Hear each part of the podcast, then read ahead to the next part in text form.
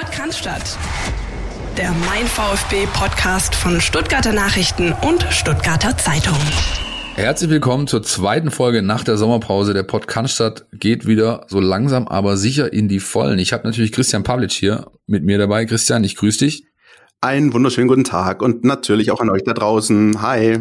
Gute, gute. Und ich habe den Steffen Görsdorf auf dem anderen Ohr. Steffen, grüß dich. Servus. Ich grüße euch und auch dir alle Zuhörer. Steffen ist vom Institut für Spielanalyse. So sieht's aus. Einer Datenkrake aus dem äh, aus, äh, aus aus Berlin, allerdings mit dem Ansatz, äh, sich äh, dem Datenerfassen, das rund um ein Fußballspiel passiert, mal so ein bisschen anders äh, zu widmen. Darauf kommen wir gleich. Äh, neben der Vorstellung von Steffen und der, dem Institut für Spielanalyse, was die so machen, was ihr Ansatz ist, wie sie einfach ein Fußballspiel mit anderen Augen vielleicht sehen als manch andere. Das ist ein großer Themenbereich. Wir wollen auch noch mal so ein bisschen zurückblicken auf Zahlen, Daten, Fakten ähm, und das, was man daraus herauslesen kann, ähm, rund um die Saison 2019, 2020, also die abgelaufene VfB-Saison. Was gab es denn da für Auffälligkeiten, Probleme, ähm, gute Sachen, aber auch äh, was gab es vielleicht den einen oder anderen Spieler, der so ein bisschen einen Faktor dargestellt hat. Wir haben traditionell unseren NNZ Newsflash dabei, wo wir kurz auf die Nachwuchsabteilung des VfB Stuttgart blicken. Da gibt's wieder das ein oder andere zu erwähnen und natürlich dann nach am Ende der Sendung beziehungsweise als letzter Themenblock ein Ausblick auf die kommende Runde. Welche Parameter werden sich für den VfB am deutlichsten ändern? Was äh, hat er für Qualitäten, die er in der Bundesliga gut einbringen kann? Gibt es vielleicht einen Spieler, der den Unterschied ausmachen kann? Und was ist eigentlich denn so der größte Trumpf, den der VfB im Ärmel hat? So Leute, Steffen, Vielleicht magst du, magst du mal ganz kurz einsteigen mit so einem kleinen, also stell dir vor, äh, Vorstellungsgespräch, ja, wer bist du, was machst du und so weiter. Wer bin ich und wenn ja, wie viele? Genau, richtig. Lass uns mal so einsteigen. Daher erstmal danke für den roten Teppich. Äh, die Datenkrake aus der Spielanalyse, das nehme ich auf jeden Fall mit.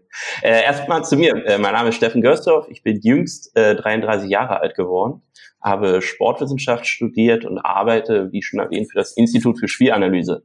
Das ist deshalb interessant, weil es praktisch ein Familienunternehmen ist. Mein Bruder ist neun Jahre älter und hat das Institut vor zehn Jahren gegründet. Und so konnte ich auch schon während äh, seines Studiums, der hat ebenfalls Sportwissenschaft studiert, äh, über seine Schultern schauen. Und da kamen interessante Aspekte rauf. Und die mündeten darin, er hat promoviert mit seinem Kompagnon Christoph Möller zusammen.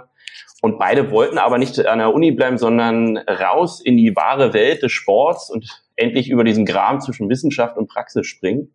Und daraus ergaben sich immer zwei Welten, in denen wir bis heute aktiv sind. Das ist einmal der Nachwuchssport und der Profisport. Im Nachwuchssport geht es vorrangig darum, eben zu schauen, wie bilden bestimmte Sportarten, Vereine, Ligen ihre Talente aus, wo sie Bruchstellen, wo es besser laufen könnte. Und da gibt es vor allem in dem Bereich schon lange Jahre eben den größten Graben zwischen Wissenschaft und Praxis, wo wir die Brücke schlagen wollen und sagen können, was können wir meinetwegen aus der Trainingswissenschaft und Trainingsdidaktik mit rübernehmen in den Trainingsalltag der Trainer, die sich auch oft alleingelassen fühlen. Und genauso im Profisport, wo es dann aber auch vor allem um kurzfristige Erfolge geht, wie können wir auf Basis von Videoanalysen und Datenanalysen seit neuestem eben halt schauen, wo können wir Teams helfen, wie können Spieler einzeln besser werden, denn das sind alles noch große Baustellen in den Vereinen, auch wenn wir schon über Big Data mittlerweile reden. Wir stehen noch ganz am Anfang und ich bin daher froh, erst 33 zu sein und mich noch lange Jahre mit den Themen zu beschäftigen. Äh, klingt schon mal wahnsinnig spannend. Ich glaube, äh, Philipp, wir beide ähm, sagen jetzt schon mal, äh, vorsichtshalber mal sorry, falls das heute eine richtig schöne, nerdige Folge werden sollte, weil wir da, da richtig in Medias Res gehen werden. Aber ähnlich so ein bisschen wie ähm, ne, vor dem äh, Lockdown, als wir mal mit Jürgen Frey auch über Nachwuchsfußball gesprochen haben, so, stellen wir uns das auch mit dir ein bisschen vor und werden wirklich da so ein bisschen in die Tiefe reingehen und, und versuchen, das mal ein bisschen, ja, zum einen mal allgemein darzustellen und dann eben natürlich spezifisch auf den VfB Stuttgart. Und das ist natürlich das, was unsere Hörer äh, sicher am, am brennendsten interessiert. Ähm, du hast es gerade angesprochen, äh, auch den Aspekt, dass ihr dann Vereinen helfen wollt und, und das auch so ein bisschen der Ansatz ist. Ähm, wie ist denn deiner Meinung nach das bei den Vereinen gelitten? Also ist man da schon in, in der Form so, sage ich mal, offen für, für diese Art der Analyse oder gibt es da immer noch irgendwie Clubs, die sagen, oh nee, komm, lass mal irgendwie, äh, das ist mir doch ein bisschen too much? Die Erkenntnis und der Wille dahin sind, glaube ich, inzwischen in allen Vereinen der ersten und zweiten Bundesliga vorhanden. Die haben zwei Sollbruchstellen. Ähm, teilweise fehlt die Expertise noch in den Vereinen, dass die Fachkräfte einfach da sind. Nevin Subotic hat es mal im Doppelpass äh, ganz gut zusammengefasst. Er saß da neben den alten Grannen Basler Effenberg und es ging um den Performance Manager Arne Friedrich, der gerade jüngst vorgestellt wurde. Und ja. während die sich drüber lustig machen wollten, hat Subotic ganz klar gesagt, hört mal zu, der Titel mag vielleicht ein bisschen lustig klingen. Fakt ist aber eins, bei jedem Verein, bei dem ich gespielt habe, hatten wir zwar Unmengen Daten, aber weder die Trainer noch geschweige wir Spieler waren dafür ausgebildet, wirklich diese Daten zu verwerten und auch zu interpretieren. Was, welche Erkenntnis kriegen wir daraus? Weil man muss auch sehen, die haben dann zukünftig wieder alle sieben Tage Spiel. Und wenn ich mich mit Spielanalysten aus den Vereinen äh, unterhalte, sagen die, das ist eine Knochenmühle. Wir kämpfen drei Tage lang, um auf den nächsten äh, Spieltag vorzubereiten, dann drei Tage Nachbereitung und schon wieder der nächste Ausblick. Da fehlt schlicht die Zeit und die Manpower in den Vereinen, wo sich Leute mal nur mit der individuellen Spielentwicklung beschäftigen und nicht damit, wie schlägt der nächste Gegner seine Ecken, wie machen die den ersten und zweiten Pass und wie kommen wir da irgendwie durch. Und die sagen dann immer, ja, damit müssen wir uns auch mal intensiver befassen und dann fliegt ihnen alle schon wieder alles um die Ohren, weil der Manager gefeuert wird, der Trainer gefeuert wird oder man drei Spiele am Stück einfach verloren hat und dann schon wieder äh, Tageskrise herrscht, ohne sie strukturell besser aufzustellen. Und dadurch kannst du aber auch an der Tabelle mal absehen, Klar, Bayern, Dortmund und auch Vereine wie Leipzig haben meinetwegen mehr Geld. Dahinter ist aber immer eine überraschend große Durchmischung von Vereinen, die mal nach vorne stechen und mal nicht. Und da eher der Faktor Zufall bei den Vereinen herrscht, dass man mal einen guten Kader zusammen hat, die Chemie in der Mannschaft stimmt und dann kann man auch mal zehn Spiele mehr gewinnen pro Saison und spielt auf einmal in Europa und macht in der nächsten Runde die Relegation gegen Heidenheim. Klar. Das, das heißt, ähm, um es mal ein bisschen plakativer auszudrücken oder mal zu fragen, der ähm, rechtssouveräne Klassenhalt von Union Berlin war für dich keine große Überraschung, beispielsweise? In der Form und Dominanz war sie deshalb überraschend, ähm, weil ich damit selber nicht gerechnet habe. Ich habe gedacht, es ist ein Bang bis zum 34. Spieltag, weil ich um die spielerischen äh, Limitationen äh, der Mannschaft wusste und wie es auch teilweise innerhalb der Mannschaft auch Kontroversen gab, wie offensiv und defensiv will man denn spielen und hat man vielleicht auch mal einen Plan B. Aber erstens konnte man wirklich die Qualität nach Standards mit rübernehmen. Ähm, es war ja wirklich dominant. Mit 20 Saisontoren äh, nach ruhenden Bällen war man hinter den Top-Teams und da vor allem nach Ecken. Und hinten ließ man nicht zu viel anbrennen. Natürlich war das kein, äh, keine felsenfeste, eiserne Abwehr, aber sie hat halt deutlich weniger zugelassen als die drei Abstiegskandidaten, die es am Ende dann auf den Plätzen 16 bis 18 hatte. Und daher war es dann mit dem Faktor, man muss sich Glück erarbeiten, die sechs Punkte, die man gegen die beiden Borussias in der Hinrunde geholt hat, die waren Gold wert hinten raus, weil man nie im roten Bereich stand, sondern immer selber noch agieren konnte. Und dadurch war es dann ein souveräner Klassenhalt, der darauf fußte, dass der Kader eben schon ein Jahr so zusammenspielte und nur noch ergänzt wurde und sie mit einem für sich gesicherten Fußball dann durch die Bundesliga gegangen sind. Hm. Der nicht schön anzusehen war, aber erfolgreich. Das ist, das ist äh, echt gut. Also ich wollte an der Stelle ganz kurz sagen, Philipp, äh, hier, man muss sich das Glück auch erarbeiten. Auch Datenanalysten können Phrasen dreschen, ja. Vielen Dank schon mal dafür. Philipp. Sehr gut, ja, ja, ja. Die, die, die, die, der Phrasenmäher klingelt, also quasi unser Sparschein. Nein, die, was mir, was mir jetzt gleich, wo ich hängen blieb bei deinen einleitenden Worten, Steffen, war der Punkt, äh, dass es so langsam das Bewusstsein äh, auch in der Breite da ist für das Thema insgesamt. Weil ich, ich, jedes Mal, wenn wir auf die, auf solche Themen wie Daten kommen, äh, Datenanalyse, Nutzung von Daten, hebe ich immer wieder ab. So auch dieses Mal mit meiner Vorliebe für US-Sport und da ist halt die Spezialisierung so ultra weit fortgeschritten. Und wie, wie, wieso schafft es der Fußball erst jetzt offensichtlich, dass so langsam aber sicher in der Breite da ein Bewusstsein dafür da ist, was man mit diesen Daten eigentlich anstellen könnte, nämlich sich einen Vorteil verschaffen, den man einfach gepflegt, äh, ja, freiwillig an sich vorbeiziehen lässt. So habe ich, hab ich manchmal das Gefühl. Ich sehe da folgende Punkte. Einmal tatsächlich ein Generationenaspekt, ne? Wir, ja. In Deutschland spricht man immer von zwei Fußballwelten, nämlich der vor 2006 und der danach. Und parallel war auch die, die technische Welt, hat sich genau in diesem Zeitraum erst entwickelt. Also seit gut, ich sag mal, fünf Jahren ist die Datenlage der Bundesliga so richtig gut. Ne? Also die, die, die Spiele tracken sind auf einem hohen Niveau, die Daten sind einheitlich. Äh, um den Zeitraum 2006, also auch ähm, rund um die WM. Da war Willst das du jetzt sagen, dass Klinsmann dafür ein, äh Nein, nein, nein. ich lasse bewusst Namen weg. Aber ähm, es fand damals statt, als zum Beispiel die, eine der ersten Aufgaben, äh, die das Institut für Spielanalyse gelöst hat, war, einen Definitionskatalog für die DFL zu erstellen, um eine Einheitlichkeit der Daten endlich herzustellen. Das war ein ganz praktisches Ding. Von der DFL schauten Montag Leute in die Zeitung und sahen in drei verschiedenen Zeitungen verschiedene Stats zu Michael Ballack.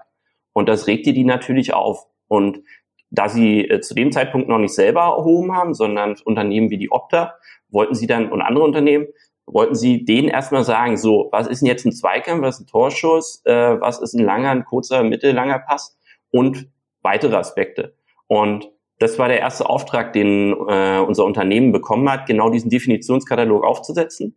Und die DFL ist dann damit zur Opta gegangen, so bitte nach den äh, Maßnahmen nehmen wir jetzt die Daten auf. In den Vereinen das ist beim VfB im Traditionsverein natürlich eine noch längere Geschichte. Da sind auch sehr viele verdiente ehemalige Spieler relativ schnell in gute Funktionen reingekommen, ohne einer ganz klaren Qualität dahinter. Und das gibt's in anderen Vereinen noch weitaus schlimmer. Und die hatten dafür erstens keinen Verstand, auch die intellektuelle Höhe nicht zu verstehen, welche Vorteile man da rausziehen kann.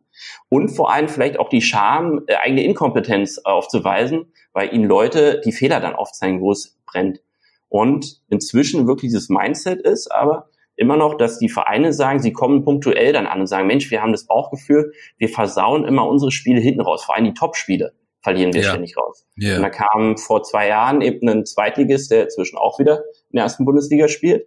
Und dann haben wir eine Datenanalyse gemacht. Ganz schlicht, haben die wirklich nur die Top-Spiele hinten raus verloren oder generell das Problem? Und wir konnten ihnen halt klar aufzeigen, hörst du, das ist nicht nur das Problem in den Top-Spielen sondern die gesamte Saison über habt ihr ab der 75. Minute ein klares Problem gehabt. Ähm, ihr kriegt zu viele Gegentore in dieser Phase. In den anderen Spielen konntet ihr das kompensieren, weil ihr wart das große Flaggschiff der zweiten Liga, die gegen jeden Team, äh, gegen jedes Team ab Platz äh, sieben bis sechs vier Digger macht. Aber dann fällt es nicht auf, wenn ihr zum Schluss noch zwei bekommt. Wenn es aber gegen die Konkurrenz um den Aufstieg geht und ihr 0-0 habt äh, ab der 75. Minute, dann tut's halt weh, wenn dann die Tore fallen oder ihren Führung noch die Führung äh, versaubert. Genau. Und damit gehen die inzwischen dann auch rein und sagen, okay, müssen wir im Athletikprogramm was überarbeiten? Haben wir die richtigen Spieler, die hinten raus auch noch liefern? Und welche Impulse können denn die Spieler denn da setzen? Und darauf aufbauend sehe ich halt eine positive Entwicklung, aber das ist noch mit sehr viel Geduld verbunden. Okay, okay, ich dachte einfach, ich dachte einfach, man ist da auch in der Breite äh, ja einfach angehalten, weiter zu sein. Beim VfB hast du natürlich mit Markus Frengin, Emil Schulze, zwei junge Kerls, Anfang 30, die da, die sich richtig reinknien.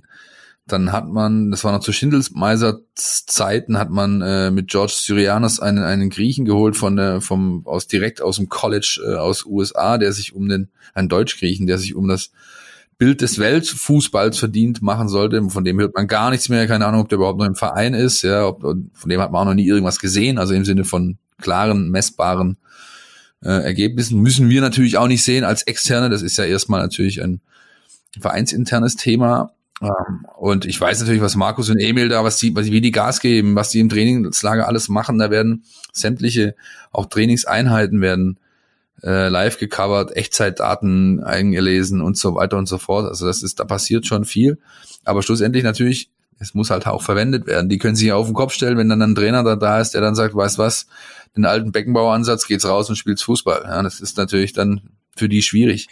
Ähm, Absolut ähm, richtig. Ähm, da will ich einmal noch kurz einhaken wollen, weil ja klar gerne. Du hast genau gerade zwei Analysten aufgezählt und einen Phantomfigur. Jetzt kannst ja. du noch an der gleichen Hand mal absehen, wie viele Cheftrainer geholt wurden und wie viel Geld dafür ausgeben, von Spielern ganz zu schweigen. Und das, das Gedankenkonstrukt mal zu haben, Mensch, so ein Analyst kostet definitiv weniger als der Spieler auf Kaderplatz äh, 24 bis 29. Yeah. Äh, und die kosten das monatlich. Und dafür könntest du auch noch drei Analysten eben dazu holen. Und das Bewusstsein ist einfach nicht da. Und wenn man das aufbrechen könnte, dann könnte man eben auch aus dem VfB Stuttgart nicht nur eine Mannschaft machen oder auch andere Vereine, die gerade wieder hochkommen und klar sind, es geht nur um den Klassenerhalt im kommenden Jahr. Aber danach aufbauen, weil man wird weder beim Sponsoring noch bei den Transfererlösen und Einnahmen und weiteren Einnahmen den FC Bayern in den nächsten fünf Jahren sehr nahe kommen. Aber man könnte es eben auf allen anderen Feldern versuchen zu schlagen, um darüber eben den Graben zu dehnen, ihn wieder zu verkürzen. Ja, das ist richtig. Und da ist auch, äh, da ist natürlich auch mit, mit, mit dem Sportdirektor ein Mann dran, äh, beim VfB, der da mit Sicherheit äh, eine richtige Einstellung zum Thema hat. Ja, allein schon, weil er, weil er selber eine eigene Firma mitgegründet hat, die sich auch um Datenanalyse im weitesten Sinne kümmert mit Matchmatrix, das ist Sven Mislintat. Aber du hast natürlich auch jetzt mit dem neuen Trainerteam schon unter Tim Walter fiel's auf, dass halt in der täglichen Trainingsarbeit, die wir beobachten konnten, halt das Thema mehr Einfluss bekam.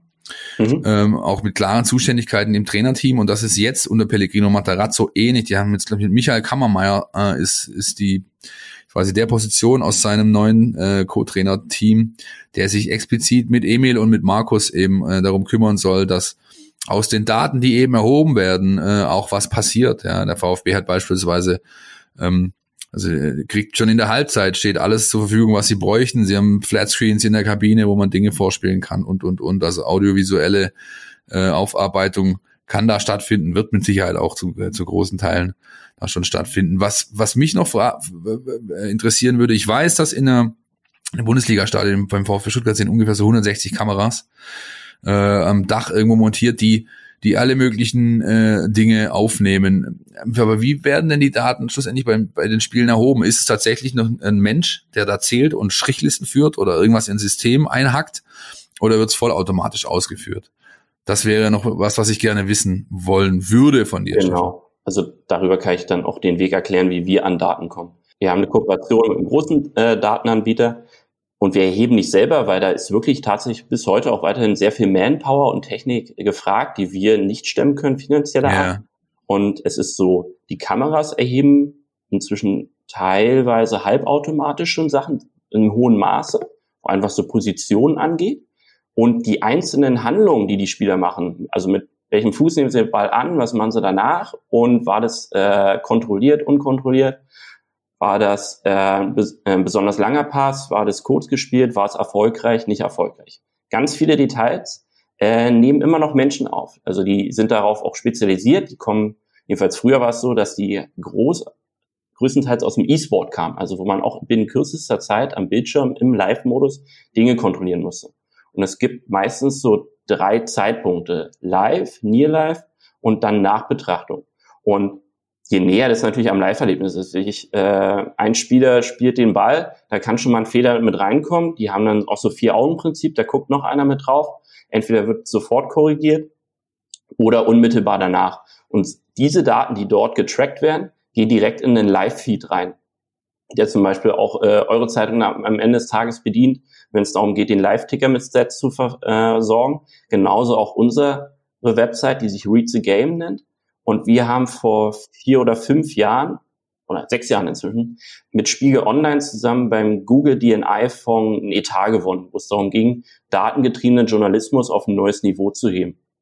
Und uns wurde es dadurch möglich, eine eigene Datenarchitektur aufzubauen, die so ein Live-Feed nimmt semantisiert, dank eines Algorithmus, äh, der von uns mitentwickelt wurde und dann eben genaue Datenaussagen raushaut. Das ist einmal in Form von Grafiken, wo man sehen kann, wann fahren die meisten Tore.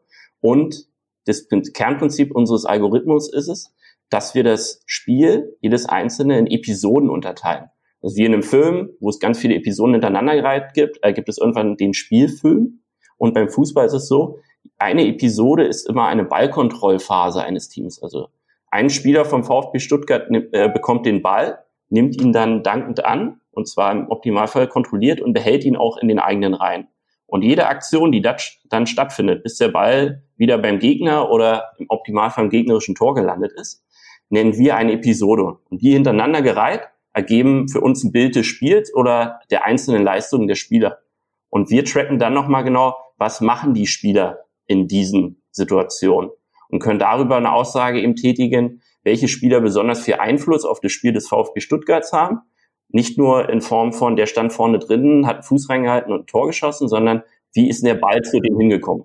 Ali G-Modus, ja, genau. ja. Ich hätte mal noch eine Frage, ähm, also bevor wir sozusagen direkt mal auf, auf Details, was den VfB angeht. Ja, mich würde zum Beispiel interessieren, ähm, äh, Steffen, gibt es denn aus deiner Sicht Ähm, also gibt es das, was, was man vielleicht im Bewerbungsgespräch irgendwie Soft Skills nennen würde, also dass eben Fußball eben doch auch aus Komponenten besteht, die halt nicht analysiert werden können und die irgendwie sich, weiß ich nicht, in dieses Ding festsetzen, was, was wir da gemeinhin zwischen den beiden Ohren haben. Also als Beispiel, der, der HSV hat äh, nach der Corona-Pause ähm, am laufenden Band Tore in der Nachspielzeit kassiert. Ähm, ist, ist das so ein Ding, wo du sagst, okay, ja, das kann ich zwar auch erklären mit, äh, mit, mit Analyse, mit fehlender Kondition, mit fehlender Athletik, aber dass es eben so Dinge gibt, die man einfach doch irgendwie nicht erklären kann. Gibt's das aus deiner Sicht und, und, und wie hoch würdest du da den Prozentsatz sehen, um gleich mal wieder statistisch zu werden? Sehr gut. Äh, Wein, äh, Kaffeesatzleserei, äh, Prozentenangaben. Nein, also ganz klar ist, äh, erklären kann man am Ende des Tages irgendwann alles, man braucht bloß mehr Zeit dafür. Aber wenn du, was du ja auch richtig sagst, ähm, mitten in so einer finalen Saisonphase bist und übrigens auch beim VfB Stuttgart wurde es äh, in der Schlussphase immer kritisch in den Schlussphasen. Also ab Spieltag 24 bis 27 äh, klingelte es ständig kurz vor Schluss. Und beim HSV wird es ähnlich gewesen sein. Man hat immer nur das eine Momentum genommen, dann hat es irgendwann die Zeitung auch aufgegriffen, als dann das dritte oder vierte Mal in Folge war. Aber man hat sich scheinbar dann nicht dahin bequem zu sagen, okay, was führte denn wirklich dann immer zu diesen blöden Gegentoren? Ne? War es die Stellung der Spieler, der Innenverteidiger, der Abwehrspieler? Welcher Ball führte denn dann immer genau zu dem Torschuss, der uns dann das Genick gebrochen hat, kurz vor Schluss? Und dann aber die Ruhe auch auszustrahlen im Trainerteam. Und ich weiß eben nicht, also es kamen ja die ersten Stimmen, nachdem Hacking dann auch gesagt hat, ich will hier nicht mehr und der HSV gesagt hat, okay, ähm, dass das zwischen Trainer, den Trainern und der Mannschaft nicht wirklich passte. Und wenn da schon keine Einheit ist, wie soll man denn dann an den echten Problemen arbeiten? Und ich glaube, wenn man das Bewusstsein eben hat, Mensch, wir kriegen die, äh, die späten Gegentore, und das war ja beim HSV wirklich nicht zu übersehen, ähm, dass man dann wirklich ins Detail geht. Okay, welche äh, Impulse haben wir durch unsere Einwechslungen gegeben, negative wie positive? Was könnte man beim nächsten Mal besser machen oder wie könnte man Situationen besser klären? Und ich glaube, dass das immer noch zu sehr vernachlässigt wird unter dem Motto, jetzt hau ich verbal auf meine Spieler rauf oder äh, das sind doch Profis, die müssen es hinkriegen. Wir reden da aber auch, und da sind wir bei dem Punkt, äh, wir reden über sehr junge Spieler meistens immer noch. Ne? Der HSV hat seit zwei Jahren mit den jüngsten Kader der zweiten Bundesliga. Und da sind wir bei diesem nicht erklärbaren Ding. Das sind junge Spieler, die unter immer steigenderen Druck ihre Leistung bringen müssen und selber aber kaum noch ein ordentliches Feedback bekommen. Robert Huth hat mal in einem Interview erzählt, äh, er wurde gefragt, wer so der wichtigste Trainer für ihn war, ob das hier der Ranieri dann bei Leicester war. Und er meinte, nee, das war ein anderer Trainer, den ich bei, glaube, Stoke hatte, der sich dann jede Woche mit ihm anderthalb Stunden noch auf den Platz gestellt hat und erklärt hat, wann er wo raustreten muss und wieder sinken lassen muss und wie er Situationen besser erklärt. Weil er auch meinte, mit 21 oder so kommst du dann in den Profibereich und jeder denkt, du bist ausgelernt. Und man kann sich ja selber als Normalmensch auch mal fragen, wie wie weit entwickelt man auf allen Ebenen mit 21 war und wie heute der Wissensstand ist, ob es im Berufsleben, Privatleben oder im allgemeinen Leben ist, äh, wie man mit Dingen umgeht. Und das wird meiner Meinung nach immer zu schnell unter den Tisch fallen gelassen, dass es einfach eine viel zu schlechte Feedback-Kultur in den Vereinen gibt. Funktioniert ein Spieler nicht, fliegt er raus. Kann aber auch äh, andersrum zu einem Treiber fürs Thema werden. Richtig. Und es ist wiederum eine Generationenfrage. Ein junger Spieler heutzutage, der mit, mit der Playsee aufgewachsen ist und E-Sport und sonst was, der erwartet halt mittlerweile auch eine ganz andere Art von Rückmeldung von seinem Trainerteam. Der will genau wissen, äh, was muss ich machen, wie kann ich es verbessern, was kann ich ändern. Und zwar nicht nur psychologisch, sondern eben auch datenbasiert gesehen. Hör zu, da und da und da weist eben unsere Informationsquelle ein, ein, ein, ein Manko auf und das kann man so und so beheben. Ich glaube, das ist schon auch ein Thema, was dann wirklich zu einem Treiber für, für Datenanalyse werden kann, weil die jungen Spieler, die nachwachsenden Generationen ganz anders damit umgehen. Und, keine Ahnung, Steffen F, Stefan Effenberg, als der vor 25 Jahren Profi wurde, gesagt, weißt du was, äh, ist mir doch scheißegal. Ja? Also so, der hätte da einfach gar kein Verständnis gehabt von vornherein fürs Thema. Andersrum glaube ich heute, dass es schon so ist, dass sie das wirklich anfordern, abfragen, wo, wissen wollen. Ja, das kann natürlich echt dann auch für die Gesamtgeschichte in den, ja, einfach ein Treiber werden. Äh, ganz spannend ist auch, wenn man mal zurückdenkt. Also überlegt mal, wie oft ihr folgenden Satz gehört habt, wenn irgendwo ein Trainer entlassen wurde und der neue kam. Und die Spieler sagten im Minimum, in jedem zweiten oder dritten Satz, der neue Trainer spricht ganz viel mit uns und das ist ganz toll und das ist ganz neu. Und das ist dieser Effekt und dann so neue Besen kehren gut, ist ja dann auch die andere Phrase, die dann immer kommt in dem äh, Kontext. Und das ist einfach gut, schon die zweite. hinterfragt. Ja, ja. gut. Ich bin ja auch ein Mann der Praxis. Ja. Ähm, like. Und dann ist ja wirklich der Fakt erreicht, okay, die kriegen dann mal wieder Aufmerksamkeit, können vielleicht auch mal Sorgen und Nöte äußern. Und das ist eben, was, was auch schon richtig gesagt wurde, dieses dieses Kommunikationsumfeld herrschte bis dato nicht. Wir hatten Generäle wie Magath und so weiter, die durchkommandiert haben. Und wenn dann jemand aufmuckt oder so, dann wurde der halt kalt gestellt oder durfte mit Medizinbein noch dreimal die Treppen hochrennen. Und wenn man das nicht geändert hat in einem Verein, dann sagen die Spieler auch, ja, dann koppel ich mich halt ab, versuche mein Ding da zu machen. Geld kommt ja auch jeden Monat pünktlich an. Und entweder klappt es dann hier oder ich wechsle auch. Ne? Und die Vereine wiederum auch sagen, ne, wenn ein Spieler nicht funktioniert, schieben wir den ab oder lassen halt äh, schauen, ob wir den Vertrag irgendwie geändert bekommen. Und dann haben wir für die gleiche Position schon wieder drei neue geholt und schauen so topschlagenmäßig, äh, wo man Volltreffer mit dabei ist. Und statt aber die Kohle, die man dafür investiert, zurückzuhalten und einen Bruchteil davon in Analysten zu setzen, die sich mit den Spielern hinsetzen und sagen, Mensch, wo ist denn dein Problem? Das sind manchmal sehr triviale Gründe übrigens bei den Spielern, die allen voran mit Wahrnehmung zu tun haben. Ne? Wo stehen Sie auf dem Platz? Wie weit empfinden Sie den Gegner weg? Und vor allem, was sehen Sie vom Spielfeld noch? Und meistens sehen die wirklich nur einen Bruchteil davon, wo Freiräume sind. Und Xavi wurde mal gefragt von Barcelona, was so das Ding bei La Masia war, ne, in der Nachwuchsausbildung. Und er meinte, es ist die Wahrnehmung auf dem Platz. Permanent den Kopf oben haben, nicht mit dem Blick auf den Ball. Einfach mal Gottvertrauen auch in den eigenen Fuß haben, dass der Ball da erstens ankommt und auch bleibt. Und man aber dann direkt auch schon weiß, wo der Ball wieder hinkommt, bevor man fahrig wird. Und so arbeitet man sich in ganz kleinen Schritten immer wieder einen neuen Vorteil gegenüber deinem Gegenspieler und deiner, äh, deinem Gegner. So hast du dann irgendwann die Lücken, wo du dann durchstrahlen kannst.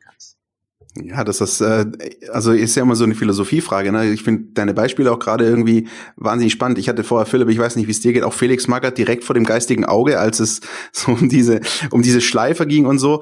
Ähm, würdest du sagen, ich weiß, man kann, man darf immer nicht generalisieren und und und und sozusagen alles verallgemeinern, aber würdest du sagen, im Großen und Ganzen im Profifußball ist die Zeit der der äh, Imperatoren, würde ich mal sagen, oder der, der, der Generation, die da einfach nur von oben herab äh, trainieren lässt, äh, vorbei? Oder ist da noch, gibt es irgendwo noch schon. Das, ja. das ist einfach, weil es auch eine neue Generation von Menschen ist, die jetzt eine Trainerausbildung angefangen haben und anfangen äh, oder bereits halt im Bundesliga-Geschäft drin sind. Und bei denen ist aber auch äh, hier diese ganzen Buzzwords wie Laptop-Trainer und so weiter, also fand ich dann immer äh, mir zu trivial. Vor allem kam es halt von Trainern, äh, die zwar die Lizenz hatten, äh, aber keine Ahnung äh, vom Leben eines Trainers und wie man es macht. Deshalb sind sie besser am AD, deshalb waren sie auch besser am Mikrofon aufgehoben. Ähm, zumindest meistens. Und die einfach auch selber ganz andere Umgangsformen in ihrem Leben schon erlebt haben und aber auch die Trainer, die jetzt wie Nagelsmann und so weiter, die hatten teilweise ja noch die Schleifer und die wussten, wie sehr sie da schnell außen vor waren und sich dann auch sagen, Mensch, ich, ich brauche die Mannschaft, die muss ja für mich eintreten. Und vielleicht Sie wissen ja auch, ich bin hier anderthalb Jahre, äh, länger hält meistens kein Trainer in irgendeinem Verein. Und dann äh, muss ich aber den maximalen Erfolg holen. Und den kriegst du heute nicht mehr nur mit Druck und äh, noch mehr Druck oben drauf packen, dass die Spieler auch ja funktionieren.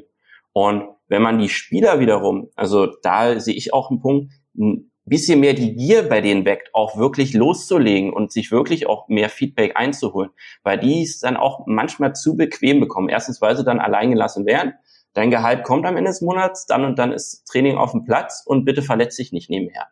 Und da fehlt mir auch immer noch zu viel, wenn sie schon die Spieler für jedes Thema an die Hand nehmen, warum nicht da auch? Und dann sagen, so, einmal die Woche hast du Videoanalyse mit dem Analysten, setzt dich eine halbe, dreiviertel Stunde hin und ihr arbeitet an den Punkten, die die Trainer auch vorgeben, weil das gefällt mir bei dem Spieler X noch nicht und beim anderen wäre der Punkt zu bearbeiten.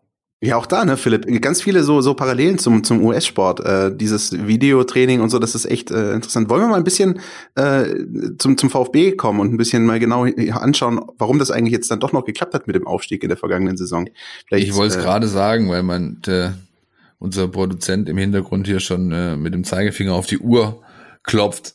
Ähm, er ist halt kein Gourmetle. Ja, genau. Tats ja. Danke. Tatsächlich hat er äh, oder haben wir, äh, Steffen, wir kann ja offen sprechen hier, wir haben, wir haben, wir haben von euch Material bekommen im Vorfeld der Sendung, mhm. was äh, so mit Daten, äh, Zahlen, interessanten äh, Geschichten rund um den VfB Stuttgart aus der letzten Saison. Und da haben wir vier vier Sachen jetzt erstmal rausgearbeitet oder uns rausgepickt für unseren Rückblick. Das ist einmal der, der Crunch-Time-Faktor. Äh, der VfB war äh, sehr stark in der zweiten Halbzeit. Niemand hat mehr Tore erzielt, glaube ich, mit 39 und vor allem in der Phase 75. bis 90. Minute oder 90 plus X war der VfB mit 19 Toren ebenfalls die erfolgreichste. Auch elf Gegentore kassiert in der Zeit. Du hast ja vorher schon mal angerissen, ja, dass das die Phase ähm, war beim VfB, dass da das ein oder andere Mal dann doch noch späte Gegentore kam. Das haben wir rausgearbeitet. Dann haben wir die die Probleme beim Rebound, äh, zweiter Ball, haben wir, haben wir äh, ebenfalls uns rausgepickt. Das habe ich ganz oft in Stadien gesehen oder in, bei Spielen gesehen, dass eben diese Situationen vom VfB überhaupt nicht gut gelöst wurden. Mhm. Dann habe ich noch das, das, das Thema Schlafmützigkeit hier und dann noch was, was du uns bitte erklärst nachher, nämlich den MIP. Ja, äh, das ist Pas Pascal Stenzel. Crunchtime-Faktor. Ähm, was kannst du uns oder woran lag es denn, dass der VfB Stuttgart in dieser Phase 75. bis 90. plus X so, sag ich mal, äh, auf beiden Seiten äh, erfolgreich oder ja, nicht erfolgreich, aber auf beiden Seiten, dass die Tore offen standen einfach. Genau, also tatsächlich erstmal einordnen. Also wie gesagt, äh, du hast schon gesagt, es geht um Torerfolge nach der 75. bis zum Abpfiff. Und wir hatten es ein Team aus dem Norden hat sauber verhauen in der Phase und der VfB erstmal richtig aufgedreht. Also die elf Tore ordne ich auch gleich ein. Die sind nämlich nicht keine Katastrophe, sondern genauso der Durchschnitt. Also man hat ja. nicht zu viel zugelassen, aber selber eben für Randare gesorgt. Und es war eben auch keine Ergebniskosmetik, die da kurz vor Schluss gemacht wurde, sondern in der Phase wurden auch einfach 13 Siege eingefahren. Und es gab äh, nur drei Niederlagen, obwohl man selber noch erfolgreich war kurz vor Schluss. Und das Kräfteverhältnis ist eben bei anderen Teams ganz anders gewesen. Und man muss auch dann mal den direkten Vergleich bringen. Ne? Also VfB hat 19 Tore äh, in der Crunch-Time geschossen. Und in der Bundesliga war RB Leipzig nur noch mit einem besser. Die haben 20 Tore in der gleichen Phase geschossen. Und auch die anderen Top-Teams, also Dortmund, Bayern und Leverkusen waren in einer ähnlichen Region unterwegs. Und da sieht man eben auch, du brauchst Spieler, und da kommen wir nachher auf Pascal Stenzel, die auch in der zweiten Hälfte, vor allem zur Schlussphase, eben noch einen Impuls nach vorne bringen. Und wenn du dann die Parallele zum HSV machst, wo scheinbar die Teamchemie komplett im Eimer gewesen sein oder sehr hart angeschlagen, da funktionieren Wechsel nicht mehr, wenn die zum Beispiel von der Bank kommen. Die bringen keine Impulse. Und die Spieler werden fahrig, äh, wenn es dann doch nicht klappt, gegen eine massierte Abwehr noch das Ding einmal umzubiegen. Und in den meisten Spielen steht es eben kurz vor Schluss noch unentschieden. Und das war einer der, der Punches, die der VfB eben noch landen konnte. Vor allem dann äh, im Hinblick auf die Rückserie insgesamt erstmal, wo man noch nachlegen konnte.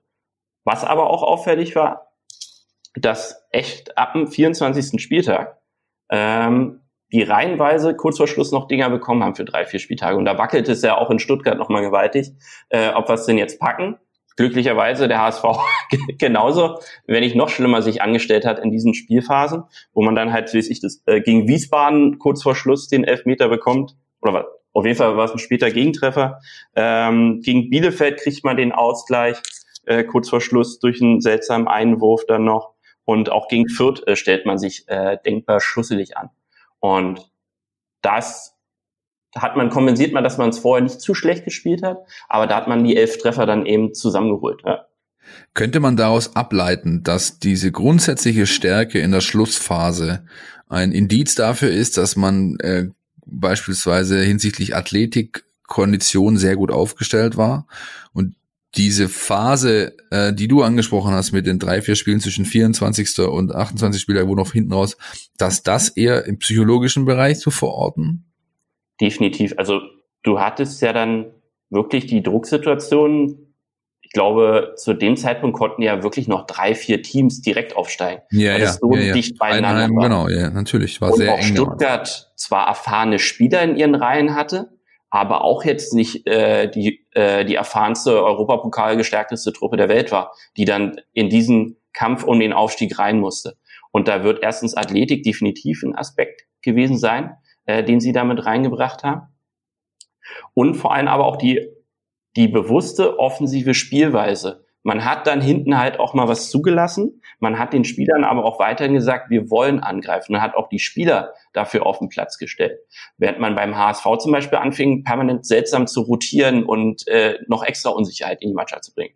Und man hat zwar formal, wenn man auf dem Blatt guckt, so hier und da mal im VfB an der Taktik was geändert, aber die, die Mannschaft war ja schon sehr geschlossen, die dann in, diesen, in diese Schlussphase der Saison gegangen ist.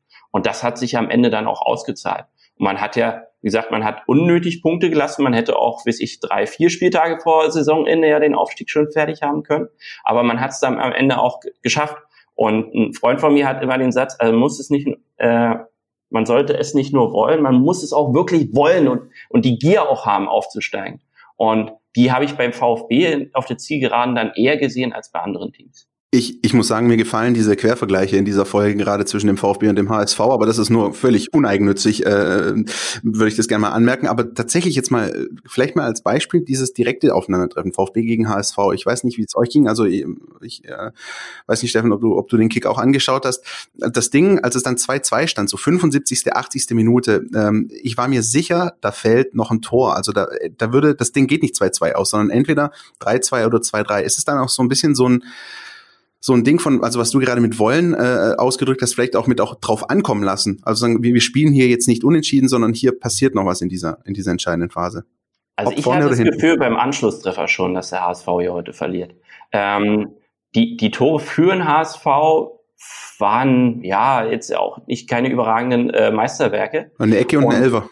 Richtig. Und äh, das war auch eine der wenigen Sachen, die der HSV über die Saison hinaus immer ganz gut hinbekommen hat.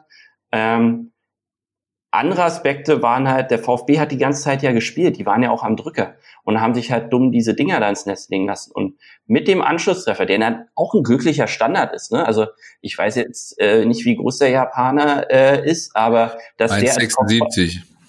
Ach so, das ist ja schon fast wirklich ein Kopfballmonster. Aber ja. äh, du hast ja trotzdem auch drei gestandene Innenverteidiger, die eigentlich die, diese Zone äh, decken sollten, ne?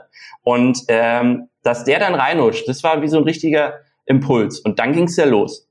Und dann hast du gemerkt, da war wirklich mehr Drive im Spiel drinne äh, beim VfB. Und das kannst du dann zum Beispiel auch ähm, anhand unserer Widget zum Beispiel teilweise verfolgen. Wenn du siehst, wie so ein Spiel kippt, weil viel mehr lange Episoden dann beim VfB waren und der HSV ja eigentlich nur versucht hat, das Ding mal wieder über die Zeit zu bringen, was ja, wie wir gesehen haben, nicht ihre größte Expertise ist. Und dass äh, Castro das Ding dann da noch äh, souverän einschiebt. Also es ist halt cool, den auch noch bringen zu können. Ne? Und er hat ja dann, glaube ich, nach dem Spiel auch gesagt, äh, in dem Alter muss ich mich nicht mehr aufwärmen, da bin ich einfach da. Äh, hat er dann auch eindrucksvoll. Ich erinnere mich, ja. ja. Ich erinnere mich noch, ich erinnere mich noch, dass wir Chris nach dem Spiel gesprochen haben und ich habe damals schon klar gesagt, das war der Wechsel war der Gamechanger, der schlussendliche, ja. Ja, vor allem auch für die Schlussphase der Saison, weil dann hat man diesen Vorteil gegenüber dem HSV auch wirklich gehabt, vor allem nach der Hinspielklatsche. Also Gonzo kam rein und hat halt erstmal eigentlich für seine äh, ähm, ähm, er hat einfach zumindest für seine öffentliche Wahrnehmung völlig atypisch gezockt. Ja, der hat, äh, der war giftig, der hat durch Gretchen Bälle gezogen, hat dann Angriffe mit eingeleitet, initiiert und am Schluss natürlich dann einfach durchgelaufen und das Ding da reingespitzelt. Ganz, ganz stark ähm, und und ähm, ja, wie natürlich, wenn du den direkten Vergleich in so einer Saisonphase dann äh, für dich entscheidest, ist das natürlich der äh, ein, ein Punch, der, der hinten raus äh, den entscheidenden Vorteil verschaffen kann. Ganz gegen klar. Union ja im letzten Jahr auch so. Da haben die ähm, ja auch gegen HSV in der Schlussphase zu Hause 2-1 gewonnen. Ich war auch im Stadion. Und du hast gemerkt, der HSV wollte in keiner Sekunde des Spiels wirklich auch mal nach vorne gehen. Und das muss so tief in diesem Verein und der Mannschaft drinstecken, keinen Punch zu setzen. Also es war ein hochintensives Spiel. Die haben sich beide nichts gegeben. Aber die drei giftigen Momente hatte Union dann und hat daraus dann zwei Tore gemacht. Und das merktest du dann auch beim HSV in den anderen Spielen jetzt wieder, dass dieses gleiche Ding sich da eingeschlichen hat und dieser jungen Mannschaft auch scheinbar keiner eine Lösung an die Hand gegeben hat, wie sie sich dagegen wehren können. Das bin ich mal gespannt, ob das jetzt, wer ist da jetzt? Ach, der Kollege Tune, ne? Ob der das jetzt schafft. Also Scholle von der Rautenperle darf diese Folge nie anhören, wenn ich mal. Aber kommen wir zum nächsten Punkt, Philipp. Richtig, Probleme beim Rebounding. Ein Basketballbegriff hat, äh, den, hat, es, hat es in unserer Sendung geschafft. Die Probleme mit dem zweiten Ball. Das ist tatsächlich, äh, ist mir von Saisonbeginn an aufgefallen, dass es ganz oft eigentlich der VfB geschafft hat, sind, äh, dass er, dass er Angriffe unterbindet, ähm, aber dann eben trotzdem keinen Vorteil draus schlagen kann, weil er den Ball nicht festmachen kann und dann wieder äh, wiederum äh, in Ballbesitz gerät und aufbauen kann, sondern diese Bälle landeten ganz oft äh, wieder beim Gegner und auch daraus sind dann oft noch Tore äh, geschehen. 15 insgesamt. Ähm, nur der HSV, sorry, komm nicht dran vorbei, KSC Regensburg und Darmstadt, also HSV, KSC Regensburg 17, VfB 15, Darmstadt 16 Mal. Also nur noch die genannten Vereine kassierten mehr Tore als der VfB auf diese Weise. Das ist was, Steffen, was, was augenscheinlich ist. Mir stellt sich dann aber gleich die Frage, wie verhinderst du es? Richtig. Also, um erstmal zum Einstieg zu sagen, das ist auch eine Leiche, äh, die noch im Keller der Vorsaison äh, dahin hatte. Denn in der Abstiegssaison war es auch so, dass der VfB 20 Gegentore mit Rebound bekommen hat. Und auch damals war nur Düsseldorf mit 26 Stück, Augsburg und Nürnberg noch schlechter. Ja. Und was gut ist, diese Saison, Thema Crunchtime haben sie eben in den Griff bekommen, waren es nur noch elf, letzt, in der Abstiegssaison waren es 18 Stück. Und jetzt, und da gab es auch nur zwei Teams, die schlechter waren, nämlich mit Augsburg und Hannover. Und da ist der Punkt, wo sie jetzt schon mal Sicherheit reinbekommen haben. Jetzt müssen sie eben das andere Problem, weil das ist unmittelbar miteinander verwoben, weil sieben dieser elf Crunchtime-Tore, die der VfB dieses Jahr bekommen hat, hatten auch so einen Rebound-Effekt. Und, oder einen Rebound mit drinne. Um nochmal zu erklären, was, worüber wir hier reden. Ähm, die gegnerische Mannschaft greift entweder über einen Standard oder aus dem Spiel heraus an. Die erste Flanke in den Strafraum oder der erste Pass äh, wird durch irgendeine Aktion geklärt oder der äh, VfB kam ran durch einen Ausfallschritt oder so. Der Ball prahlt weg, der Gegner kommt wieder ran und unmittelbar danach fällt das Tor. Und während man ja gesehen hat, okay, die Abwehr vom VfB war dieses Jahr an sich in Ordnung, 41 Gegentore nur, damit äh, die drittbeste Abwehr der zweiten Liga gestellt, aber eben konkret diese Probleme. Und äh, ihr könnt euch ja vielleicht mal einen Sinn rufen. Ich habe mir so drei Beispiele rausgesucht, die so ganz charakteristisch waren. Das ist vor allem äh, das Beispiel gegen Sandhausen, Hinrunde, zwei Ecken nacheinander und die oh, ja. schießen auch zwei Gurkentore daraus. Die schießen und, vor allem, vor allem, vor allem haben sie zweimal exakt dasselbe Eck. Genau. Auf den langen Pfosten Richtig. auf diesen Holländer da was und der legt ab. Da krieg ich, ich habe einen Vogel bekommen, als ich das gesehen habe. Und dann noch die drei aberkannten Dinger für Gomez, aber gut, das, das ist die Kirsche auf dem Eis. Ja, aber genau. da war zum Beispiel auch sehr deutlich zu sehen. Ähm, der Ball kommt rein, es gibt eine erste Abwehraktion, das Ding liegt irgendwie im Raum. Was machen jetzt die VfB-Spieler? Beim ersten Sturm sind sie mit acht Mann, glaube im Strafraum. Im nächsten Moment treten drei raus, die zweiten schieben noch nach und überlassen den kompletten Strafraum dem Gegner der den runterfallenden Ball einfach aufnimmt. Wo ich dann auch fragen muss, was wurde denn an die Spieler vermittelt? Also wie schauen die sich solche Situationen an? In so einer Situation ist erstens egal eigentlich, wo mein Gegner ist, teilweise sogar, wo der Ball ist, sondern wo stehe ich denn? Wie nehme ich mich wahr im Raum? Stehe ich auf der Torlinie? Wo im Strafraum befinde ich mich gerade? Kann ich diesen Raum abdecken? Und im zweiten Moment denkst du dann, okay, was nehmen wir? Ball oder Gegner? Im Optimalfall vielleicht sogar noch beides. Dann direkt drauf. Aber ansonsten, ich will nach dem Standard auf jeden Fall den Strafraum beherrschen, ob in der ersten Moment oder im zweiten, weil dann bin ich Herr der Lage und kann den Ball klären. Und mir kommt so oft vor, dass sie dann mutwillig ins Umschaltspiel gehen. Und das war beim VfB auch in der Abstiegssaison so, viel zu weit aufgerückt und dafür aber nicht die passende Verteidiger, die das dann auch schnell wieder kompensieren können, indem sie zurück sind und positioniert sind. Und daran kranken die heute noch, weil es teilweise auch das gleiche Personal noch äh, mit vertreten ist oder vertreten war. Und da herrschte mir viel zu viel Konfusion. Und wenn du dann auf einmal siehst, beim zweiten oder so, da stehen sogar noch drei VfB-Spieler auf der Torlinie und die kriegen den Ball trotzdem rein, wo ich mir denke, Leute, dann klärt mit dem Trainer, ob einer auf der Linie stehen bleibt, aber die zwei anderen bitte nicht als Fahnenstange daneben, sondern aktiv raufgehen dann. Entweder auf einen Raum, der völlig ungedeckt ist, oder den Ball, der da liegt, und dann bitte erstmal auf die Haupttribüne und dann wieder normales Spiel aufbauen.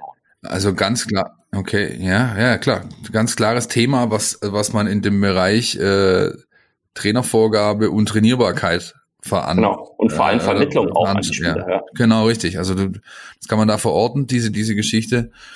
Ähm, einfach sehr, sehr auffälliger Wert, muss man ganz ehrlich sagen. Ähnlich wie diese Schlafmützigkeit. Auch da hat ja, ich meine, in der, in der Kneipe, wenn du in der Kneipe VfB geschaut hast, ja, ähm, dann hatte noch nicht mal jeder Gast sein Bier in der Hand, da lagen die dann schon zurück. So, ja. Äh, ähm, also was habe ich hier stehen? Achtmal frühen Rückstand, sechsmal davon daheim sogar, ja. Äh, genau. Nur Sandhausen schlechter. Also das natürlich dann auch, also Schlafmützigkeit, was anderes fällt da ja gar nicht ein, ja. Also wie, wie, ähm, auch da eigentlich aber auch ein Thema, wo, wo Sensibilisierung seitens der Verantwortlichen stattfinden muss. Und wenn ich irgendwie, keine Ahnung, ähm, was hat der, der Kollege Daum, äh, Christoph mal gemacht, der hat, glaube ich, mal irgendwann einen China-Böller in die Kabine geschmissen, kurz vor Anpfiff, damit die einfach wach waren. Ja. Also das ist natürlich auch ein Thema, wo ich, wo ich, mich schüttel einfach den Kopf. Ich kann es nicht erklären. Kannst du's? Das ist gar nicht so abwegig mit dem, ähm, dass die nicht da sind, so ungefähr. Also die gehen hoch emotional raus, dann gibt es irgendwie das Momentum, das dann angepfiffen und abgeklatscht wird und dann aber sofort Primetime. Also inzwischen haben das ja auch einige Trainer gecheckt. Wäre ganz gut, wenn wir sofort den ersten Angriff setzen, weil die zwei Innenverteidiger sich erstmal noch finden müssen. Obwohl die meinetwegen schon 25 Spiele zusammen gemacht haben. Es gibt ja. die ersten magischen Sekunden oder Minuten, ne?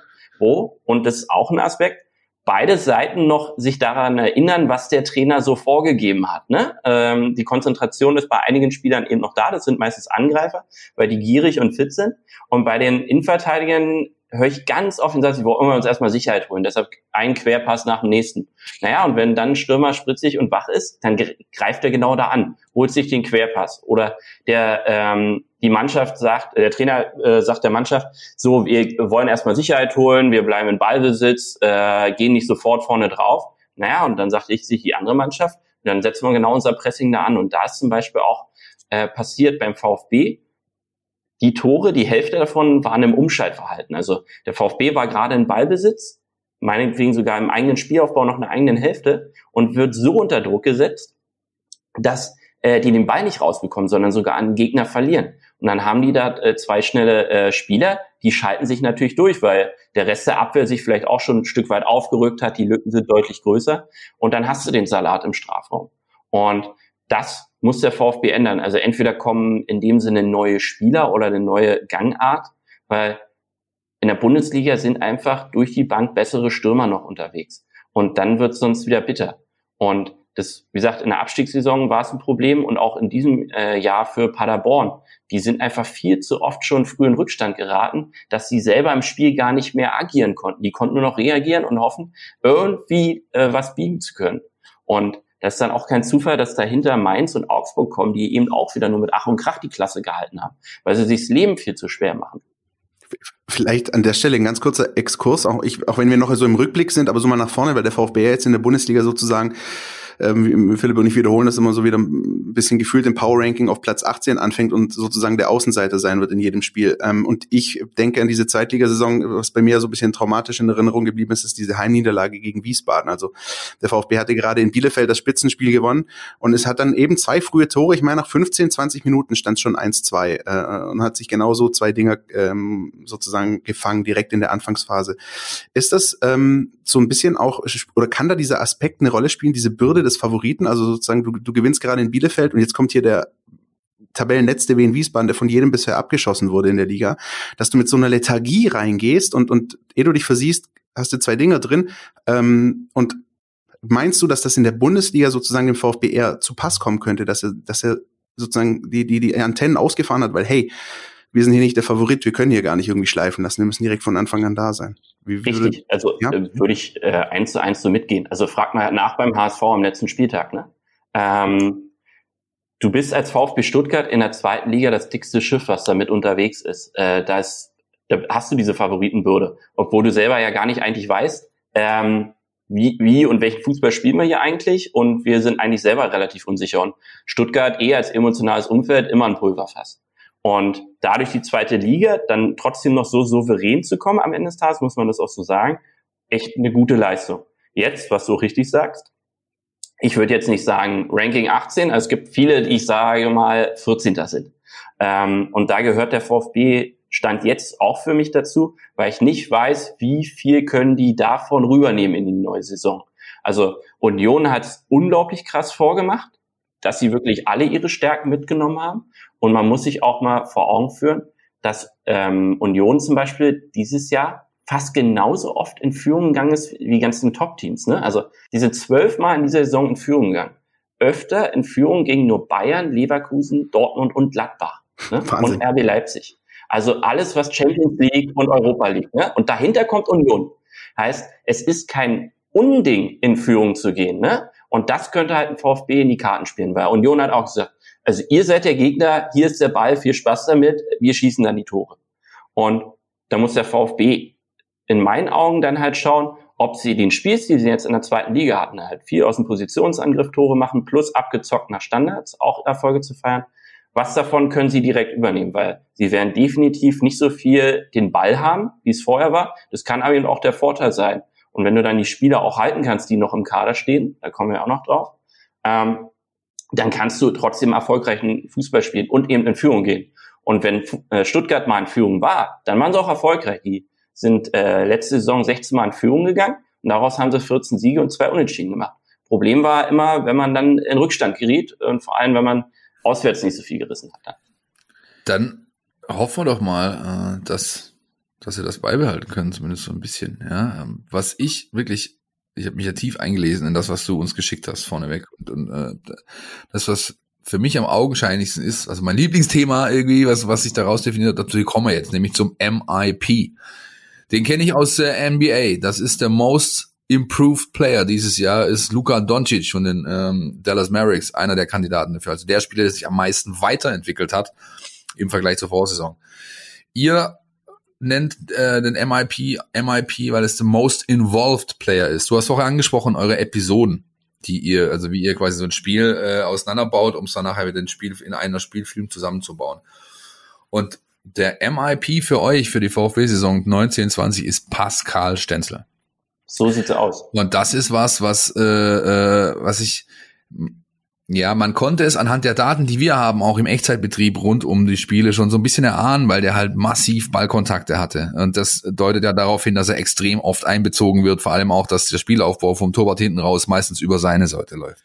Aber eure Zahlen gehen halt noch ein bisschen weiter. Und wenn ich die dann halt so sehe, ähm, äh, war an 174 Torschüssen seines Teams beteiligt in einer, also die auf eine Episode folgten, also entweder kam der vorletzte, der vorvorletzte Pass, der viel zu oft eine Bewertung unter, untergeht, ähm, äh, von ihm, oder eben diese Episode lief definitiv über ihn.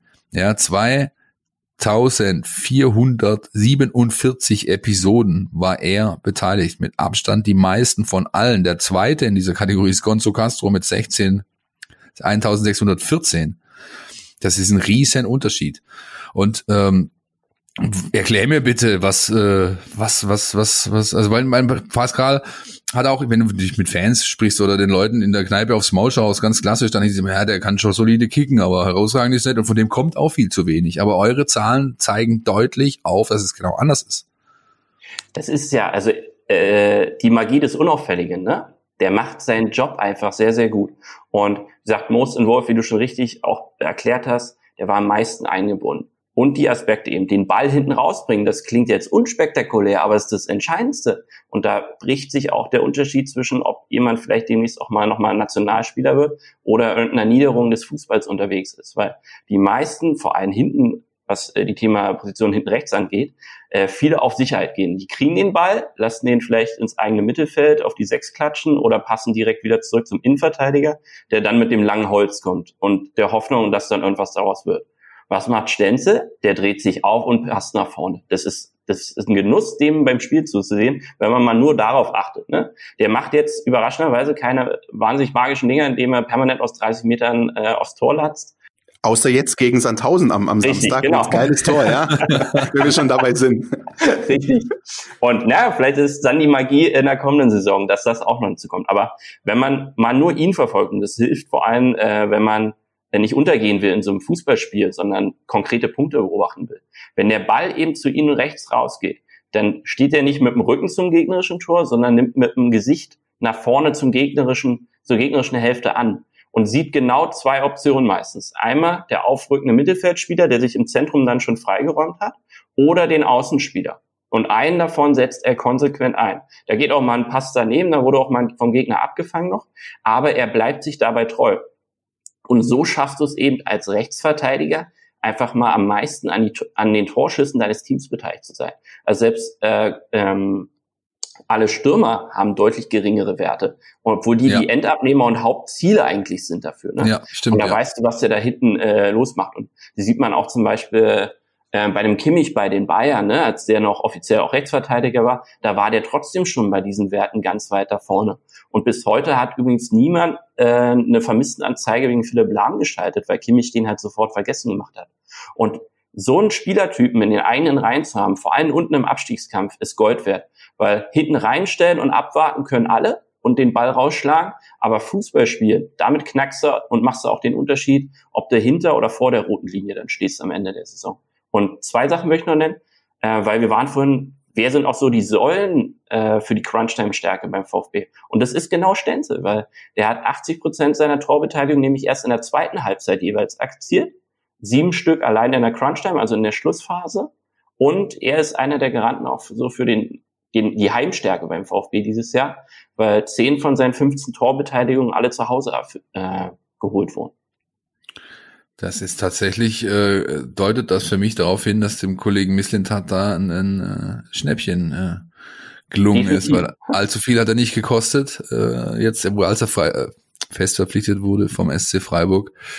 Ähm, ich habe gerade noch diese, diese Statistiken da offen von direkt vor meinem Auge und was mir eigentlich spontan ist, beim ersten Mal lesen, ist mir es nicht aufgefallen. Jetzt gerade fällt es mir auf. In allen Kategorien, also Torschussbeteiligung, Episodenbeteiligung und so weiter, auf Platz zwei oder mindestens vier Philipp Förster. Philipp, Philipp Förster war der Typ, für den wir jede Wochenende, jedes Wochenende, wir posten ja immer Aufstellungen, so würden wir mhm. aufstellen und er spielte halt immer. Und äh, der Trainer hat ihn auch immer aufgestellt. Er hat unter Materazzo, glaube ich, nur ein oder zwei Spiele verpasst wegen der Krankheit oder Sperre, meine ich. Ja, ansonsten hat er eigentlich immer gespielt. Äh, die Gründe muss ich nochmal nachschauen, warum er jetzt ausgefallen ist. Lasst nagelt mich nicht drauf fest. Aber das hat seinen Grund. Denn Philipp Förster hat geliefert. Und wenn du die Leute, wenn du die Leute gehört hast, die haben den, also immer, was stell denn auf, der kann ja nix und überhaupt dran. Das war das gängige Echo der Nutzer, Leser, Hörer, äh, wenn es immer wieder hieß, was habt ihr denn mit dem Förster? Aber er hat einfach ja, Gründe dafür geliefert, warum er spielt. Philipp Förster, also den, den hatte ich sogar noch in der Hinterhand, den wollte ich selber bringen als Ass noch. Ähm, Spieler, äh, das ist die große Stärke von Philipp. Einfach mal schön hier, zack, den Abstauber reindrücken. Äh, neben, neben Philipp Clement, also auf beide Spielercharaktere bin ich sehr gespannt nächstes Jahr, weil ich viel von beiden halte, vor allem von Förster. Äh, ich hatte lustigerweise vor drei oder vier Jahren den mal scouten sollen als Auftragsarbeit für Dynamo Dresden und habe denen schon gesagt, wenn ihr den loseisen könnt, dann habt ihr ein echtes Fund geholt. Und der, der hat eine Präsenz auf dem Platz und ist eben ein echter Box-to-Box-Player. Also der taucht nicht ab im Mittelfeld, sondern der holt die Pille und bringt die da auch sauber nach vorne oder ist sogar noch im Abschluss dann direkt mit involviert. Ne? Und das siehst du auch, der, ist nicht, dass der eins nur gut kann, sondern der kann halt auch treffen, der kann auflegen oder den entscheidenden Ball davor spielen, ne, vorm Assist. Und das wird ein ganz wichtiger Spieler äh, für einen äh, Klassenhalt. Das ähm, ähm, ja, ist wirklich, wirklich hochspannend, ähm, ähm, denn ähm, zum äh, auch auch Clement, das habe ich auch immer, ich habe ich war immer der Klasse, der, von meinen Kumpels immer verteidigt, der kommt noch, der kommt noch. Man sieht ja, dass da was ist, ja, aber dieses dieses Mysterium vorletzter Ball ist hat tatsächlich was, was ich total spannend finde, weil früher habe ich auch immer, wenn ich mich äh, in der Diskussion mit Freunden befand, immer den Alexander Klepp so hoch äh, so verteidigt, ja, weil der der war ein, der war ein Großmeister dieses vorletzten Balles. Als der beim VfB gespielt hat und Tore gefallen sind, war der so derbe oft beteiligt, aber halt nie der direkte Vorlagengeber oder Torschütze. Ja. Und äh, das ist schon, das, äh, das tatsächlich, äh, finde ich, ein hochspannendes Thema. Ähnlich, ähnlich vergleichbar, glaube ich, korrigiert mich in der Nationalmannschaft, ähm, verhielt es sich oft mit Mesut Özil so. Also der auch ja, ganz richtig. oft diesen, diesen genau. Assist zum Assist äh, gegeben hat und, und so ein bisschen auch so ein bisschen unbesungen geblieben ist.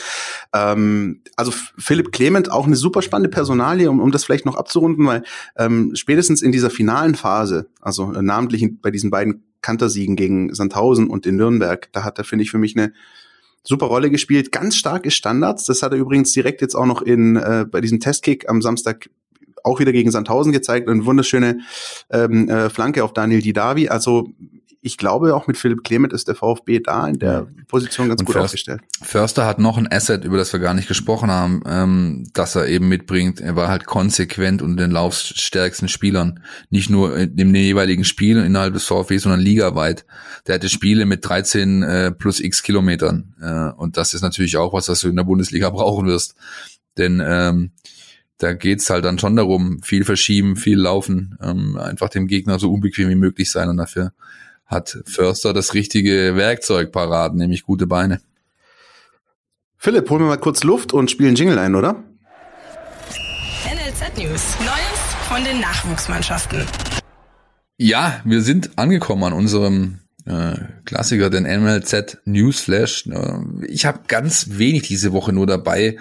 Ähm, das ist einmal die U21, die im Pokal gescheitert ist. Wir haben letzte Woche darüber gesprochen, wir konnten es leider nicht mit reinnehmen, da unsere Aufnahme früher war als das Spiel 0-1 gegen den Dorfclub, den selbsternannten SG Sonnenhof Groß Asbach. Ein Spiel, das ich live verfolgt habe, vor Ort, habe mir den Trainer angeschaut, die neue Truppe. Und ich muss sagen, die haben A noch sehr viel zu tun. Ligastart ist aber auch erst äh, noch eine Weile hin, sind glaube ich noch vier Wochen jetzt. Und B, man hat gesehen, dass Frank Fahrenhorst seiner Mannschaft richtig äh, also fast Magat-Methoden rausgeholt hat, die, die fünf, sechs, zehn Tage davor, die, die waren einfach, die waren einfach nicht frisch, die waren ganz schön angekratzt. Da hier bei Manu Kobak und so kamen die ersten Krämpfe äh, nach 55 Minuten. Ja, also das ist natürlich dann so ein deutliches Zeichen dafür, dass die Trainingsintensität, Intensität, was ist denn heute los, ähm, äh, ganz schön hoch war. Philipp? Und Vielleicht ganz kurz an, an der Stelle, ähm, also 0-1 ähm, im Viertelfinale gegen, gegen Sonnenhof Groß Asbach. Ähm, inwieweit muss uns äh, Sorgen machen, dass dieses ähm, Team aus Groß Asbach, das beim VfB 2-1-0 gewonnen hat, paar Tage später beim SSV Ulm 6-0 unter die Räder gegangen ist? Ist das irgendwie? Das ist, das ist der gleiche Grund. Das ja? ist tatsächlich Training. Äh, Trainingsintensität. Beide Mannschaften starten in der Regionalliga Südwest ab der kommenden Runde ähm, und die waren einfach, die haben einfach andere Schwerpunkte gesetzt. Ja, ähm, ähm, auch der der Trainer von Asbach, auch da hast du der Mannschaft angesehen, die sind auch alles andere als an, an, an, am, am Zenit ihres Könnens gerade. Ja, das war einfach ein relativ rudimentärer äh, Trainingskick. Ja, und das brauchte halt ein Ergebnis und das ist halt dann gekommen. Also mich hat's nicht gewundert, dass die gegen Ulm so eingefahren haben, ehrlich gesagt. Also kein Grund zur Panik aus VfB. Nein, überhaupt nicht. Gut. Ich auch auch weil ich also bei Asbach weiß ich nicht ganz genau, aber der VfB hat alles andere als mit dem ersten Anzug gespielt wenn man dann so Leute noch bedenkt wie Aidonis, Kulibali, Klimowitz, die da vielleicht runterkommen von den Profis dann ähm, zur rechten Zeit, dann bin ich da, ist mir da überhaupt nicht bange. Das ist schon mal gut. U19, U17 können wir ganz kurz abhaken, abhaken eigentlich. Also die Ruhe vor dem Sturm, die fangen jetzt, es gibt tatsächlich jetzt endlich einen Termin für den Liga-Start, nämlich das ist dasselbe Wochenende wie die Bundesliga auch, 18., 19. September, da geht's auch im Juniorenfußballbereich wieder los und wenn U19 oder 17 eine Mannschaft wird Heimspiel haben, das kann ich jetzt schon mal den VfB-Fans vielleicht ans Herz legen, auch wenn es nicht reicht für den für das große Stadion zum Heimspiel gegen den SC Freiburg an diesem dann vielleicht gibt es die Möglichkeit, sich mit Voranmeldung äh, einen Teil des Kontingents zu sichern, um dann wenigstens ins Robert-Stien-Stadion zu können, um eine der beiden Mannschaften bei ihrem Heimspiel an diesem Wochenende beobachten zu können. Zumal äh, bei der U19 Mohamed Sanko mitspielen wird. Das ist äh, der Neuzugang, der viele begeistert hat beim VfB in den letzten Tagen. Ein holländischer U17-Nationalspieler von Stoke City FC äh, losgeeist bekommen, hat seinen ersten Profivertrag beim VfB unterschrieben, beziehungsweise nicht er, weil er ist erst 16, sondern seine Erziehungsberechtigten, die haben das für ihn unterschrieben. Der Kerl ist U17-Europameister und sowas wie der Kuh von Thomas Krücken, der wollte ihn unbedingt haben. Der NLZ-Chef beim VfB, Sven Missentat, hat das dann in die Tat umgesetzt. Ich bin sehr, sehr, sehr gespannt, was der Junge auf dem Platz brennen kann, zumal Nico Willig in der U19 eigentlich gar keine großen Angreifer mehr im Portfolio hat. Äh, der hat dringend so einen Stoßstürmer gebraucht. Ich bin wirklich gespannt auf den Jungen und äh, werde auf jeden Fall vor Ort sein, wenn die ein Heimspiel haben. Das war's in aller Kürze vom NLZ Newsflash diese Woche. Steffen, wie äh, nimmst du denn die, die Nachwuchsarbeit äh, wahr oder das, was beim VfB da passiert? Also in den letzten Jahren, wir hatten es ja schon gesehen mit äh, unter Nico Willig oder dann Daniel Teufel, Pokalsieg in Berlin ähm, und, und ja, haben sich doch einigermaßen etabliert. Jetzt hieß es auch vergangene Saison, der U17-Jahrgang sei jetzt nicht der allerstärkste, aber im Großen und Ganzen, wie würdest du das, ähm, das beurteilen, was beim VfB ähm, im Nachwuchsbereich da passiert? Also erstens hat der VfB eine lange Tradition, was Nachwuchstalente angeht. Ähm, ich glaube, mehr denn je muss man sich Gedanken machen, wie man den Übergang eben schafft, äh, aus dem eigenen Kaderschmieden auch Profis für die erste Mannschaft zu entwickeln.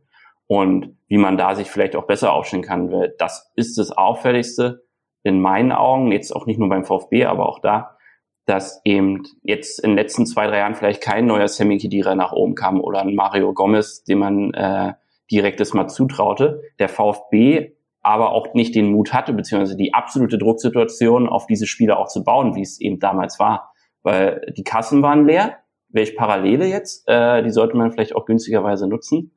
Sagen, wie können wir zügiger die Spieler mit oben einbinden und zwar auch wirklich systematisch. Eben nicht mal einen hochnehmen, der dann äh, relativ häufig getroffen hat und der wird dann verbrannt vom Bundesliga-Geschäft, auch wenn man jetzt dann schon teilweise 16-Jährige demnächst einsetzen kann. Und also ich bin eigentlich hoffnungsfroh, weil ist ja nicht nur, dass da Spieler unglaublich gut ausgebildet wurden beim VfB, man hat sich auch reihenweise an den Experten beim VfB äh, bedient, äh, ob dann Hoffenheim zugeschlagen hat und Leute rübergeholt hat, um ihre Nachwuchsakademie aufzubauen oder äh, RB Leipzig ja auch, glaube fleißig eingekauft hat beim VfB, was Experten angeht. Und ich glaube, wenn man sich mal ganz schnell nochmal drauf fokussiert in den kommenden zwei, drei Jahren, wie machen es andere Vereine, vielleicht jetzt nicht nur in der Bundesliga, sondern weltweit, äh, dass systematisch Jugendspieler den Weg in den Profikader schaffen, auch mal in andere Sportarten vielleicht reinzuschauen. Und wenn man das sowohl sportfachlich als auch pädagogisch sauber aufsetzt, ich glaube, dann hat der VfB äh, in dem Punkt eine goldene Zukunft vor sich. Na, das ist doch mal eine Analyse, Philipp. Ich, Oder? ich, ich bleib die Spucke weg. Ja, ja bitte. Ja, das aber, ähm, werden wir genauso niederschreiben. Wenn, dir, äh, wenn mir mal nichts mehr einfällt, wenn es um die VfB-Jugend geht, dann ist da schon ist ein ordentliches Pfund gerade äh, rausgehauen worden. Ja, dann, nein, ist das, ja. Ähm, ja, würde ich, also würde ich sagen, dem, dem, dem können wir und, und, und wollen wir gar nichts mehr hinzufügen. Ähm, deswegen schauen wir jetzt nach vorne äh, und blicken auf die Bundesliga-Saison äh, des VfB Stuttgart. Ähm, wir haben ja schon ein paar Mal so ein bisschen angerissen in, in, in ein paar Nebensätzen, ähm, worauf es möglicherweise ankommen wird. Ähm, Steffen, an dich, welche Parameter siehst du da? Was ist äh, was ist das, was sich beim VfB Stuttgart, also worauf es ankommt, A, und B, was sich möglicherweise im Vergleich zur Vorsaison ändern wird am meisten? Was, was wirst du da sagen? Also ich fange mal mit den Parametern an, die sich eventuell ändern können, um dann zu sagen, wo sie dann trotzdem an den Stärken des Vorjahres anheften sollten. So äh, wahrscheinlich müssen wir davon ausgehen, dass nicht die gleiche Tabellenregion wie in der Vorsaison angegriffen wird, nämlich Platz eins bis drei. Ähm, ich das aber wahr, auch ja. interessant war. Dementsprechend wird vielleicht die Anzahl der Siege ein wenig geringer ausfallen als in der Vorsaison, wo man 17 Mal gewonnen hat. Ähm, dass man aber trotzdem sehr erfolgreich sein kann, hat eben, wie vorhin schon mal angerissen, Union auch ganz gut hinbekommen. Und da eben mit acht Heimsiegen auch die Basis für den Klassenhalt gelegt. Und das ist für den VfB, die vor allem den Aufstieg über ihre Heimstärke äh, geholt haben. Da haben sie zwölfmal gewonnen, 38 Punkte insgesamt sogar geholt. Wird man auswärts hinten dranhängen. Dass eine Heimstärke aber auch reichen kann, mit ein paar Assen auswärts, ja. Das hat eben Union auch gezeigt. Die haben viermal auswärts gewonnen und ansonsten elfmal auf den Sack bekommen. Und das reichte trotzdem im gesicherten Mittelfeld den Klassenerhalt zu feiern. Und wie gesagt, man muss ja nicht gleich die Champions League angreifen, aber ähm, über, wenn die Heimstärke bestehen bleibt, dann se sehen die Aussichten sehr gut aus. Was aber auch Fakt sein wird, dass darauf müssen sich die VfB-Spieler, da müssen sich auch die Fans drauf einstellen, dass das nicht so offensiv zugeht kommendes Jahr. Also der VfB hat dieses Jahr, glaube ich, 62 Tore geschossen, nur Bielefeld hat noch öfter getroffen, 65 Mal. Und die haben aber auch richtig abgefeuert. Der VfB hat die meisten Torschüsse in der zweiten Liga am Ende gehabt, mit 543 Stück. Selbst Bielefeld hat, glaube ich, knapp 80, äh, 80 Schüsse weniger abgegeben. Um mal einen Vergleich zu setzen, die Bayern haben dieses Jahr 588 Mal aufs Tor geschossen. Also in Anführungszeichen nur 40 Mal öfter als der VfB. Und wenn man dann auch noch sieht, wie lang der VfB im Durchschnitt so den Ball unter Kontrolle hat, das waren immer so 9,1 Sekunden. Und die Bayern hatten ihren Schnitt bei 9,5 Sekunden. Und wenn man dann mal die Teams so aus dem Tabellenkeller dieses Jahr sieht, die hatten knapp den, die Hälfte davon, den Ball unter ihrer Kontrolle. Heißt, der VfB muss mit seinen Spielern davon ausgehen, dass sie seltener wirklich die Spielkontrolle haben und somit die Ballkontrolle, um dann zu sehen, was machen wir daraus, wenn wir dann auch noch seltener aufs Tor schießen. Und wenn da, das sage ich jetzt auch schon, äh, gewisse Spieler an Bord bleiben, dann bin ich eigentlich ganz guter Dinge, dass sie ihr Ding machen, weil sie schon eine eingespielte Mannschaft haben, die vielleicht noch ergänzt wird.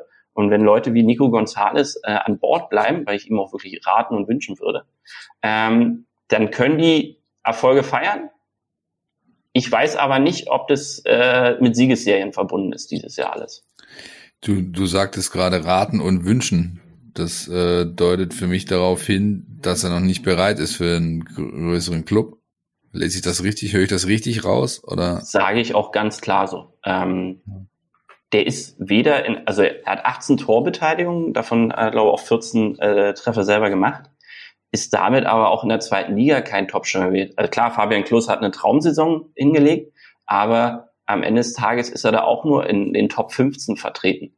Genauso, er ist sehr eingebunden gewesen in die äh, Torschüsse seines Teams, 139 Stück. Da kommt er, wie gesagt, mit einem gehörigen Abstand äh, hinter Stenzel dann ins Ziel.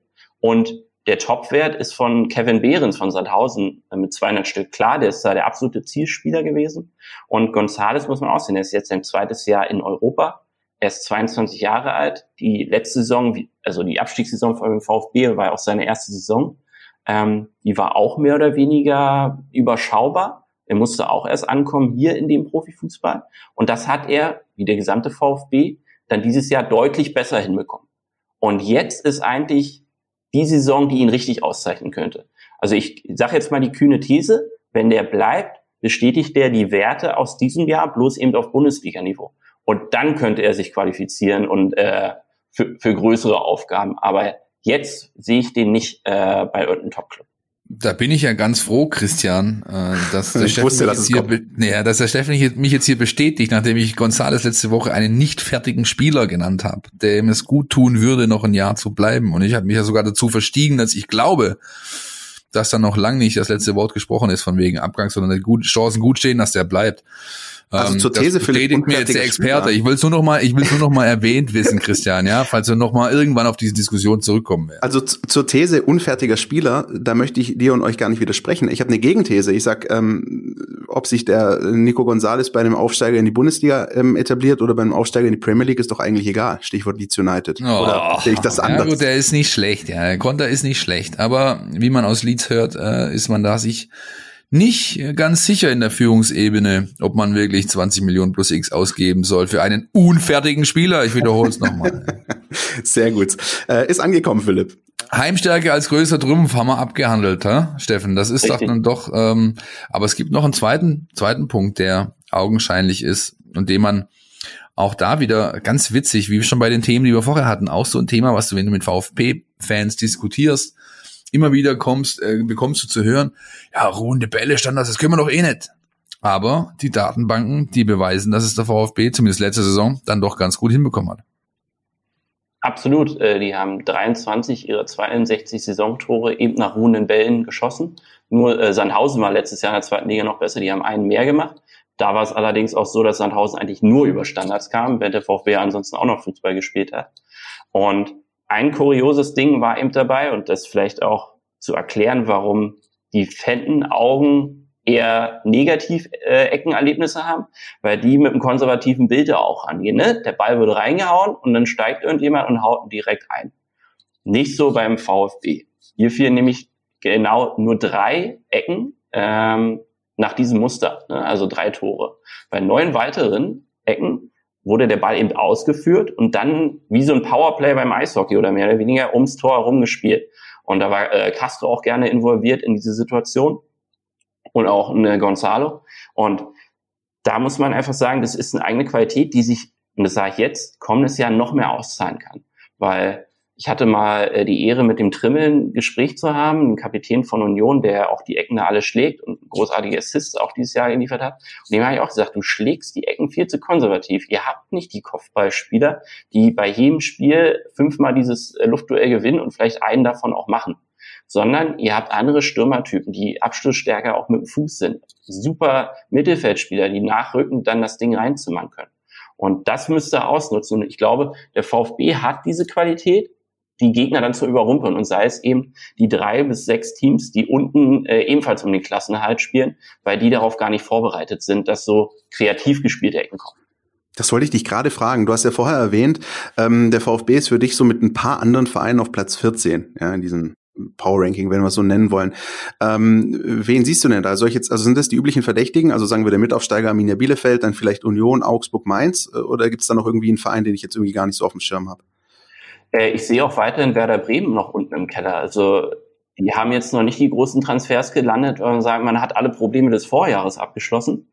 Ähm, wenn man jetzt auch noch Rashica wegkauft, ist die Frage, wie schnell können sie darauf reagieren? Ähm, Schalke 04 bleibt für mich auch noch eine Baustelle, die zwar jetzt vielleicht nicht als Tabellen 18. 17 Spieltage unterwegs sind, aber auch da muss man hoffen, da hat man ja gesehen, wenn die gesamte Kader, vor allem die drei wichtigsten Spieler fit sind, dann können die eben oben spielen, fallen die weg, fehlt die Tiefe im Kader, um das zu kompensieren. Und auch ein SC Freiburg muss zum Beispiel erstmal die, die Qualität der Vorjahre auch wieder bestätigen. Und das ist für sie auch immer ein harter Kampf, ähm, weil sie eben auch sehr abhängig davon sind, dass die Standards funktionieren. Und Union, wie gesagt, zweite Jahr als Aufsteiger, plus jetzt hat auch jeder gesehen, wie sie Fußball spielen. Mit Max Kruse ein super Transfer in meinen Augen, aber auch die anderen Transfers bisher für mich sehr gute, dass sie eben besser Fußball spielen jetzt im kommenden Jahr. Wenn es aber nicht klappt, dann könnte es halt auch knifflig werden, dass sie mit unten drin hängen. Und ich glaube, einen ganz großen, harten Absturz wird es nicht geben. Naja, die Kölner hatten halt auch einen guten Lauf unter Gistol. Hinten raus war aber auch nicht mehr nur Gold unterwegs das ist ja immer auch so ein Aspekt, ne? Also wenn man sich die Vorsaisons anschaut, also jetzt in der abgelaufenen Bundesliga-Saison, ähm, klar Werder Bremen und jetzt der FC Schalke 04. Werder Bremen hat aber in der Saison davor schon ähm, am Ende ein bisschen abgekackt in der Rückrunde. Also da hat man ja die Tendenz in der in der Saison ähm, äh, neun, 18, 19 quasi gesehen, ja, dass die, dass da die, die Kurve nach unten geht. Gleich ist es jetzt beim FC Schalke 04 und beim ersten FC Köln der Fall, die also irgendwie nach der Corona-Pause irgendwie gar nichts mehr geliefert haben. Und manchmal liefert dann doch auch so eine, so eine Rückrunde dann schon noch eine Tendenz, wie es dann irgendwie weitergehen könnte, wenn man nichts ändert. Äh, genau, und dann muss, muss man in den Vereinen halt auch wirklich dann mal nachhaken. Wie kritisch ist man an das Saisonfazit rangegangen? Guckt man nur die Gesamttabelle an oder eben auch mal an die Details? Und da hätte man bei Bremen zum Beispiel äh, bei der letzten Saison davor eben vielleicht auch kritischer nachfragen müssen. Sind Spieler wie Nuri Sahin, etc. wirklich eine Verstärkung noch oder haben sie eher äh, wie ein Schleifstein inzwischen gewirkt? Hätte man für das Geld, was die auch verdient haben, äh, andere, vielleicht auch jüngere Spieler verpflichten können, ähm, um sich eben resilienter gegen die ganzen Probleme da aufzustellen. Und das bei Schalke nicht passiert, das bei Bremen nicht passiert. Und so ist für mich wirklich ein Mischmasch aus so acht Mannschaften, die alle rund um Platz 14 sein können und 15, die die ist es ja da um den Klassenerhalt kämpfen. Und dann man kann nur hoffen, dass einige Teams in dem Sinne eine Serie hinlegen oder halt äh, dann schleichend immer mit unten reingetragen werden, weil vorne werden sich die Teams, glaube ich, in der kommenden Saison noch deutlicher absetzen. Ja. Ich, ich, ich lese schon die Schlagzeile der BZ am Freitagmorgen, wenn die unseren Podcast gehört haben. Datenexperte flüsterte Trimmels äh, äh, Standardqualität ein oder irgendwie sowas. Philipp, soll ich mal was sagen? Ich habe gerade so zum ersten Mal wirklich so richtig Bock bekommen auf die Bundesliga-Saison, weil wir gerade so ein bisschen darüber quatschen. So, das hielt sich bei mir ehrlich gesagt ein bisschen in den Grenzen so. Aber jetzt zum ersten Mal, ich weiß nicht, wie es dir geht oder wie es euch geht. Also ich hätte jetzt gerade schon ja, noch Bock. Ich finde es halt, ich finde es halt, ich finde es einfach ein mega spannendes Thema, weswegen wir hier auch uns schon wieder beim unserem Produzenten Hannes entschuldigen können, weil wir gerade die längste Folge ever des Podcasts hinlegen, obwohl wir eigentlich mit dem klaren Ziel reingegangen sind, das nicht zu tun. Anyway, ähm, super viele spannende Themen. Ähm, Vorfreude steigt definitiv. Äh, das Eckball-Thema äh, bin ich echt äh, gespannt, wie sich entwickelt, weil ähm, vieles, was du angesprochen hast, Steffen, äh, basierte oder ist darauf zurückzuführen, dass Tim Walter einfach knallhart vorgegeben hat in der Saisonvorbereitung, letzte Saison. Wir spielen alle Standards flach, alles nur in den Fuß, erstmal ausspielen, gucken und dann. Und das hat sich ja tatsächlich dann auch ausbezahlt in Form von äh, ja, Zahlen einfach, die du produzierst, Toren, die du geschossen hast. Das bin ich echt sehr gespannt, ob sie das aufrechterhalten können, wollen. Äh, dann auch, was ich auch noch spannend finde, wie sich, äh, das können wir aber einfach nicht mehr groß ausführen, weil die Zeit uns davon rennt, aber wie sich Materazzos Marschroute auswirken wird, der klar vorgegeben hat, Dreierkette als präferiertes ähm, systemische Grundordnung, das heißt äh, aus einem aus einem äh, ja, eher so Überfallfußball spielen wollen, ja, Wingbacks äh, besetzen und so weiter, aber auch mit mit deutlich anderen Pressing-Strukturen im Mittelfeld arbeiten, als das eben bisher der Fall war in der zweiten Liga, eben weil sich auch die Rolle des Clubs verändert. Wir haben darüber ja, zumindest das angerissen. Ich bin sehr, sehr gespannt und würde mich freuen, Steffen, wenn wir mal wieder äh, vielleicht in einem halben Jahr dann darauf zurückblicken können, auf die ersten Monate die der VfB wieder in der Bundesliga verbracht hat. Und dann einfach mal schauen, hat sich das so entwickelt, wie wir das jetzt gesehen haben, wie du das prognostiziert hast, oder hat sich völlig anders entwickelt? Fände ich spannend. Ich bin dabei. Sag sehr, sehr gerne. Ähm, äh, vielleicht eine Frage noch, Steffen, weil wir ja seit letzter Woche auch den Spielplan äh, wissen, zumindest also ja, wie die Reihenfolge der Gegner sozusagen ist. Das geht ja los für den VfB. Ihr könnt das alle nachlesen. Ihr wisst es wahrscheinlich sogar alle auswendig da draußen. Äh, Heimspiel äh, Freiburg, dann geht's nach Mainz äh, und äh, dann ist glaube ich Leverkusen, dann aber wieder ein bisschen ähm, ja diese direkten Duelle. Ähm, inwieweit spielt denn so ein Spielplan, also die, die Reihenfolge der Gegner, gegen die du spielst, inwieweit spielt das denn eine Rolle? Ist das, ähm, ist das besser oder schlechter, jetzt sage ich mal, gegen Freiburg zu spielen und nicht so wie der FC Schalke nur für direkt mal bei den Bayern oder ist das wurscht? Weil sich das, Achtung Phrase, am Ende sowieso alles ausgleicht. Tatsächlich, vieles gleicht sich aus. Wir hatten das ja auch äh, jetzt nach dem äh, Widerstart, dass auf einmal der Heimer äh, die Heimstärke weg war, so ungefähr, weil ständig die Auswärtsteams holten. Ich sage eher, also es ist für Vorteil äh, vom VfB, dass man früh gleich auf Freiburg, Mainz und so weiter trifft und nicht äh, Bayern, Dortmund und Leverkusen hintereinander wegholt, weil man sich, also es könnten äh, sechs Punkte Start nach zwei Spieltagen werden, könnten aber auch zwei Punkte sein. Ja, du hast vor allem auch da ganz klar wieder anhand des Programms kannst du ablesen, was seine Heimsteige wert sein kann im, im Herbst. Ja, also wenn das, wenn du das beibehalten kannst und holst da deine Dreier zuverlässig, dann hast du echt schon eine gute Basis für den heißen Herbst, wie man so schön sagt. Richtig. Ein Jingle müssen wir noch abfahren, Leute. Entweder oder. Unser Podcast Tiki Taka. Steffen, eine Sache haben wir dir nicht erzählt vorher, nämlich, dass jeder Gast, der hier in der Sendung ist, äh, mit uns das Podcast Tiki Taka äh, zu absolvieren hat. Das ist eine kleine eine Dreierkette an entweder oder Fragen, die ich dir jetzt stelle. Du beantwortest die einfach und du begründest im Idealfall deine Antwort. Klar, machen wir. Das erste, IT, Bits oder Bytes? Bytes. Schwierig. Ich glaube, wenn er jetzt die Begründung liefern würde, ich würde sie gar nicht verstehen. Ja, ich auch nicht, ich auch nicht, ich auch nicht, ich auch nicht. Ich dachte nur, ich, ich dachte nur, das wäre, würde ja Sinn ergeben, wenn man irgendwas mit Daten und IT, dann kann man ja so eine Frage stellen. Spielort, auch glaube, da kenne ich deine Antwort. Oli oder alte Försterei? alte Försterei. Bin auch nur fünf Minuten entfernt, daher schlägt das Herz da schon länger für. Ja, hat man gar nicht rausgehört in den letzten äh, 90 Minuten. Ja. Äh, Soul Food, Curry 36 oder Ramen? äh, lieber Curry 36. Ja? Ja. So schön mit Pommes Schranke oder? oder? Äh, ich bin Ketchup-Mensch. Äh, Mayo äh, trete ich gerne ab. okay, alles klar. Wunderbar. Ich denke, dann haben wir es doch für diese Woche in der längsten Podcast-Folge der Geschichte dann auch hinbekommen, zum Sendungsende zu kommen. Wir bedanken uns, Steffen. Das war wirklich ultra spannend, sehr aufschlussreich. Und wie gesagt, gegen Einladung oder Einladung steht. Lass uns das gern nochmal machen, um einfach dann valide Zahlen zu haben, auf die wir zurückblicken können. Das fände ich sehr, sehr spannend. Vielen, vielen Dank. Ich hoffe, dir hat es auch ein bisschen Spaß gemacht. Auch für mich war es inneres Blumenpflücken und Freude. Ah, guck mal. Guter Mann. Das hat der Pavlic doch letzte Woche. Ach Gott, ja. großartig. Ja. Also Steffen hat immerhin zur Vorbereitung die letzte Folge gehört. Das kann man schon mal, das kann man schon mal, das kann man schon mal so halten.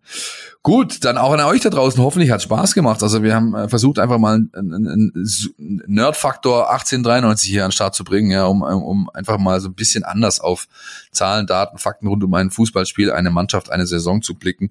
Ich hoffe, das kam gut an und bis dahin bleibt mir immer noch natürlich äh, jedes Mal als Rausschmeißer der, der kleine Werbeblock. Ihr könnt euch gerne bei uns beim Newsletter anmelden, stn.de slash meinvfb Newsletter. Da äh, könnt ihr jede Woche dann von uns kriegt ihr die besten Stücke serviert und noch ein bisschen mehr. Und natürlich haben wir andere Kanäle, auf denen wir unterwegs sind, YouTube, Instagram. Wir haben den Mein VfB App, wir haben einen äh, Facebook-Account und natürlich einen Twitter-Account. Folgt uns da, stellt uns Fragen, tretet in Kontakt, ähm, Austausch, Feedback. All das ist uns wichtig und wir würden uns freuen, wenn wir von euch hören, lesen und gehen da definitiv drauf ein. Oder Christian, so ist es. Steffen, vielen, vielen herzlichen Dank. Ähm, wie gesagt, ähm, Philipp hat gesagt, Einladung steht. Ich denke, wir werden uns hier schon noch wieder hören. Bis nächste Woche, Leute. Bis, dann. Bis nächste Woche. Tschüss. Podcast statt. Der Mein VfB Podcast von Stuttgarter Nachrichten und Stuttgarter Zeitung.